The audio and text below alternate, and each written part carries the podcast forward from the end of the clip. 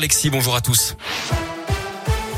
Et à la une, les voitures orangées, des vitres poussiéreuses et un horizon bouché. Une fine couche de sable venue du Sahara s'est abattue dans la nuit de lundi à mardi sur une bonne partie de l'Europe et notamment dans notre région. Alors est-ce dangereux pour la santé? Très peu selon Marie-Pierre Vagnot de l'Institut Eratmo Auvergne-Rhône-Alpes qui surveille la qualité de l'air. Contrairement à des particules qui sont issues de la combustion, hein, soit voiture, soit chauffage, qui sont des très petites particules donc euh, qui pénètrent profondément dans l'arbre respiratoire, ça c'est des particules qui sont plus grossières c'est des particules qui ne rentrent pas au plus profond des poumons. Elles sont arrêtées par euh, un certain nombre de filtres et, plus c'est fin, plus ça pénètre euh, euh, dans nos poumons. Comme c'est du sable, elles sont moins nocives que des particules de combustion qui sont plus chimiques.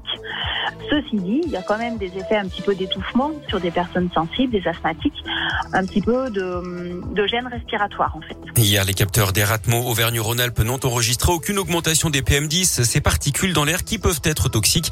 Et euh, fait, en fait, ce sable du Sahara est à haute altitude, autour de 2000 mètres. La saleté qu'on voit sur nos voitures a été rabattue au sol par la pluie et ce n'est donc pas en suspension dans l'air que nous respirons.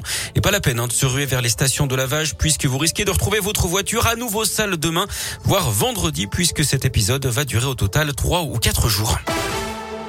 Dans la région, cet accident de la circulation entre le Rhône et l'Ain. Hier soir, une voiture s'est encastrée dans un arbre à Belleville, en Beaujolais, près de Villefranche. À bord, cinq personnes âgées de 17 à 19 ans. Le pronostic vital de deux d'entre elles est engagé. Elles ont été héliportées vers l'hôpital Édouard Herriot de Lyon. Les trois autres ont été conduites à l'hôpital de Glazé. Dans l'actu local également, ce loup fauché sur la 43, tout près de Lyon. L'animal est entré en collision avec un véhicule dans la nuit de dimanche à lundi à hauteur de Saint-Priest. Il a été confié à l'Office français de la biodiversité. Corps a été congelé en attendant son autopsie demain pour confirmer son âge et son espèce d'après le progrès. La guerre en Ukraine et Michelin suspend toutes ses activités en Russie. Le groupe Auvergnat emploie un millier de personnes dans le pays. Ils continueront à être payés.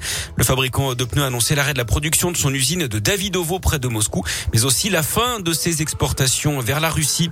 Le gouvernement est prêt à aller jusqu'à l'autonomie de la Corse. C'est ce que dit le ministre de l'Intérieur Gérald Darmanin. Il est d'accord pour engager des discussions, mais à condition que le calme revienne sur l'île.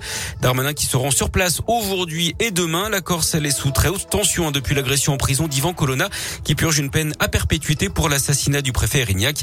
Le ministre a également reconnu une responsabilité de l'État dans cette agression. Du sport et du basket, mauvaise opération dans la course à la qualification pour le top 16 d'Eurocoupe pour la JL Bourg. Défaite contre un concurrent direct aux 8 premières places qualificatives hier face à Bursasport. Score final 96 à 89. Les Bressons reculent à la 9 place. Et puis en foot, les huitièmes de finale retour de Ligue des Champions qualification de l'Atlético Madrid et de Benfica. À suivre ce soir Lille contre Chelsea. Les Anglais l'avaient emporté 2-0 à l'aller.